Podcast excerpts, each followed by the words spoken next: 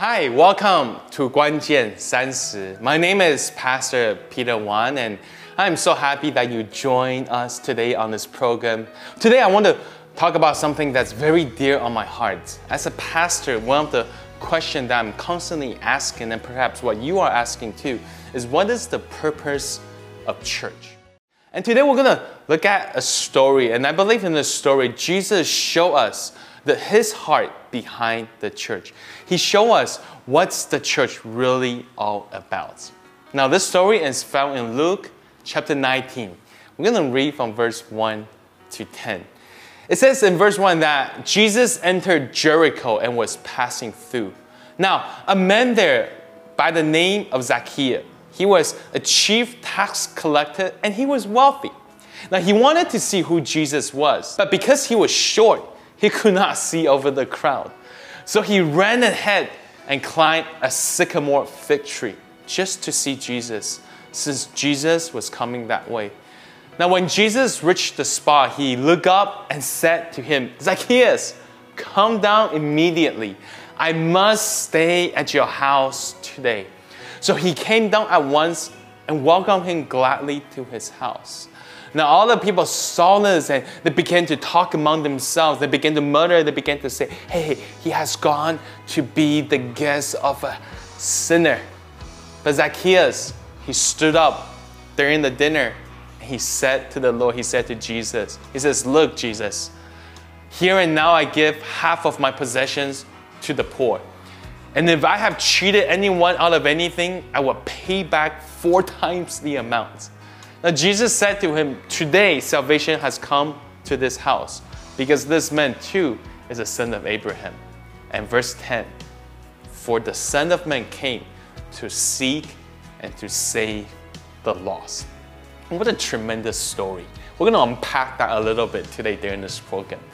This, in the beginning of the story, we are introduced to a person by the name of Zacchaeus. Now, Zacchaeus the scripture tells us is a tax collector. Now, I know for most of us, we don't like to pay taxes, but when you are living in the Roman Empire at the time, you really don't like tax collectors. And I'll explain what that is. See, Judea, which is the region that Jesus living and had did his ministry in, was actually under the province of Syria, and it's part of the Roman Empire. And what that meant was that the Jewish people at the time had to pay tax to Rome. They have to pay tax to the Romans. Now, what the Romans decided to do is set up these tax collectors all around who were Jewish, and they were they would tax their own people. Now, these Jewish tax collectors were considered traitors to the Jews. They, they, they, people feel like they are backing the Roman soldiers instead of standing on the side of the Jewish people. Now, what's really interesting is that these people, they will often cheat people out of their money. So, for example, if you are a Jewish person and you own Rome $1,000 in tax, this tax collector will sometimes come and ask you to pay $1,500, 500 more than what you should pay. And what the person would do is give the thousand to Rome and pocket the 500 to himself. And this is the reason why a person like Zacchaeus could become so wealthy so fast. And it was also why he was so hated. Now you can imagine the type of person, the kind of character that, that, that these people are to, to take on a profession like this. Zacchaeus was such a person. He was extremely wealthy and he was extremely influential. He, he lived the good life, but people hated him People don't can't stand him. Nobody, nobody wants to hang out with Zacchaeus unless it was because he has something to offer, because he could give them, you know, something, uh, something good in return. Now you would think a person like Zacchaeus that has everything, that has all the money, that has everything together, wouldn't be interested in Jesus. But you'll be wrong. See, inside the heart of Zacchaeus, he wanted something more. He, he, he, he believed there's something more to life than this. He, he looked at Jesus and he, he wondered, why is it, what is it about this guy who, who, uh, who, who attracts the crowd, even though he's not exactly wealthy himself? How is he able to have all these people around him when he has nothing to offer except to ask them to follow him and carry their cross? So Zacchaeus wanted to take a look at this Jesus. Now I want to I want to challenge you. I want you to, to think of the people around your life. And are there people in our lives that sometimes we, we consider them to be Zacchaeuses? We think they will have never have any interest in God.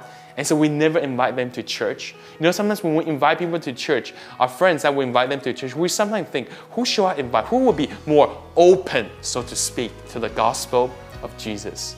But what Zacchaeus shows us is that people are open to the person of Jesus. They are open to the gospel of Jesus. And so Zacchaeus, he's smart. He ran ahead of time. He, he, he mapped out where Jesus would go. And he, he realized that Jesus is going to get to this place. So, so he wanted to take a good look at Jesus. So he, he went ahead. He climbed out a sycamore tree and he waited there. He waited for Jesus to come by. He, he waited for Jesus to come so he can take a good look at him. But what was really fun, funny is this. What's really, really interesting is that when Jesus came, he stopped at where Zacchaeus was. See, Zacchaeus, he climbed up the sycamore tree. Now, this sycamore tree isn't just any regular tree because a sycamore tree in the Bible, sycamore tree stands for righteousness.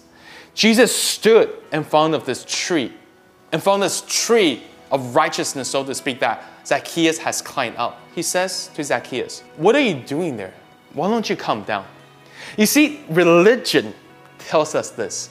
If we want to to get close to Jesus, we better find our sycamore tree, our tree of righteousness, and we climb as hard and as fast and as high as we can. That's what religion says. Religion says, get up, get up as close to as possible to Jesus. You gotta do what, what you need to do just to get close to take a good look at Jesus. And perhaps this is the reason why so many people find it hard to come to church to come to know God because they tell themselves, I'm never good enough. I don't have a tree, a tree of righteousness to climb. I don't, I can't do that. I can't get close to God. I can't get close to Jesus. I can't come to church. Maybe you ask people to come to church sometime and that's the response you get. I don't think I can come because I'm not good enough for God. But Jesus, He came to the place where Zacchaeus was, the place where He climbed His own tree. And He said to Zacchaeus, why don't you come down here? Zacchaeus, what are you doing up there? See, this is why I love the story. This is why I love the story. See, Jesus is telling Zacchaeus, Zacchaeus, I am the Son of God who is up there. And guess what I did? I came down here. Don't you get it? I was up there. But my Father in heaven so loved the world that he sent me down here, so that whoever believes in me will not perish, but have eternal life. So, Zacchaeus, you don't have to climb up to meet me. I have come down to meet you. So, Zacchaeus, come as you are. Come as you are. That's what the church must do. We need to tell people the good news. And the good news is you can come as you are. You don't have to get to a certain place in order to come to church. You don't have to become, you know, what you're not. Climb out your own tree of righteousness, so to speak.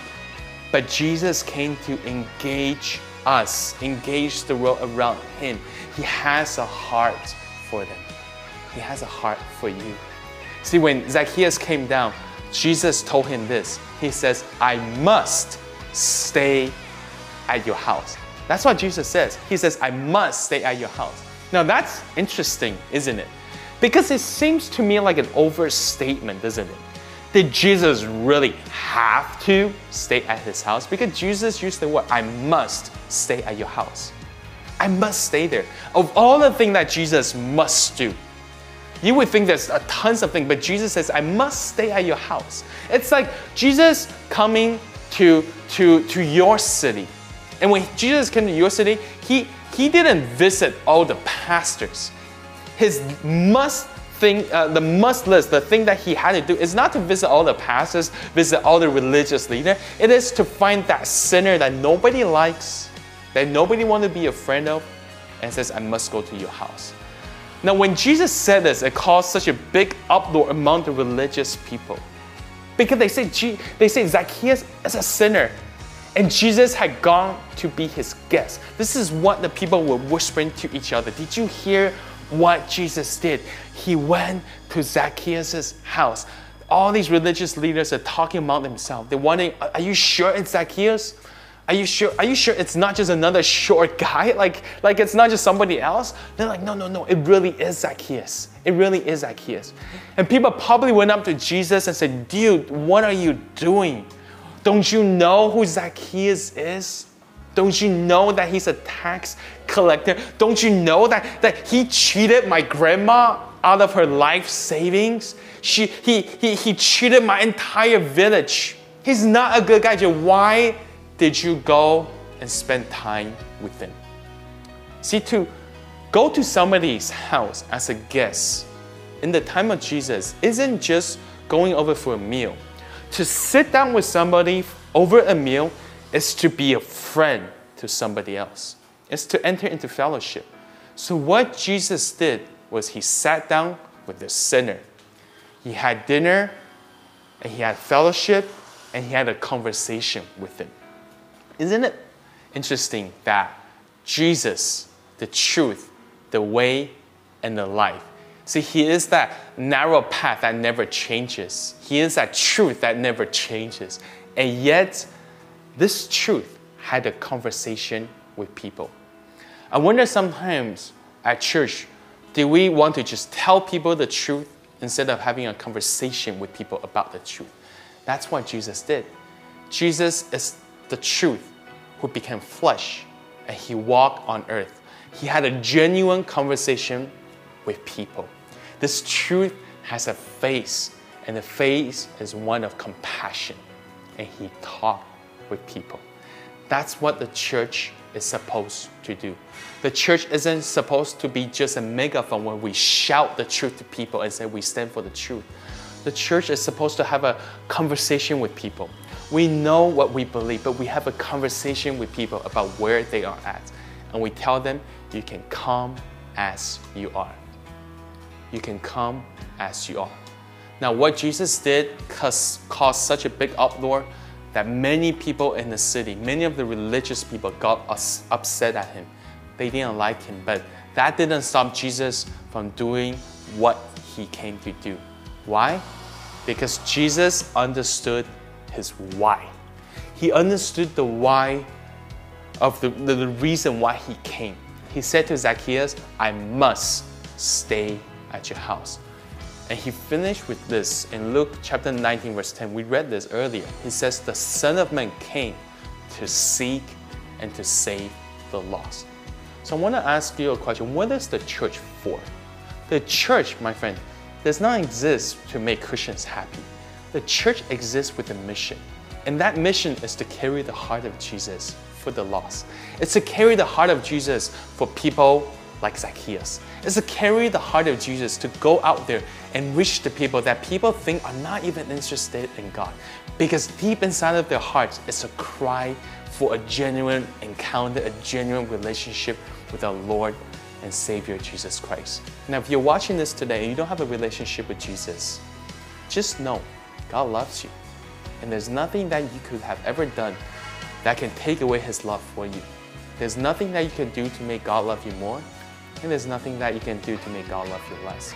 He loves you and He is telling you, come as you are. That's what the church is about. And if you don't attend a church currently, I encourage you to find a church that's, that believes in the Bible, a church that has an open arm, and, and, and, and say and be a part of that community. Because in that church community, you're going to genuinely discover what family is. I want to encourage you to get plugged in. And for those of you who might have grown up in a church and, and like me, you are, we are the church, I want to challenge you to rethink about church, to understand that the church is not to make us Christians happy. The church is to win the lost, to win people like Zacchaeus. I'm so happy that you tuned in today and watched this program. I know it's not by accident. I know you're watching this for a reason, for a purpose. And so let me pray with you as we end. And let's pray that we will carry the heart of Jesus for the people around us. Father, we thank you so much for sending your Son, Jesus Christ, to come down here. so we don't have to try to get up there. You come and you meet us where we are. And I pray, Father God, that all of us in church will truly represent your heart. We will represent that heart of inviting people to come, that heart of going into the into the world of people and, and, and sitting down with them, having a conversation with them, and fellowshipping with them and having communion with them. And through that, help them to see the truth. I pray that all of our churches would reach people, will open up our hearts, and see the value in the people around us. We thank you so much for what you are doing in your church. In Jesus' name we pray. Amen. Thank you for watching Guanxian Again, my name is Pastor Peter. I'm so happy you tuned in today. I'll see you next time.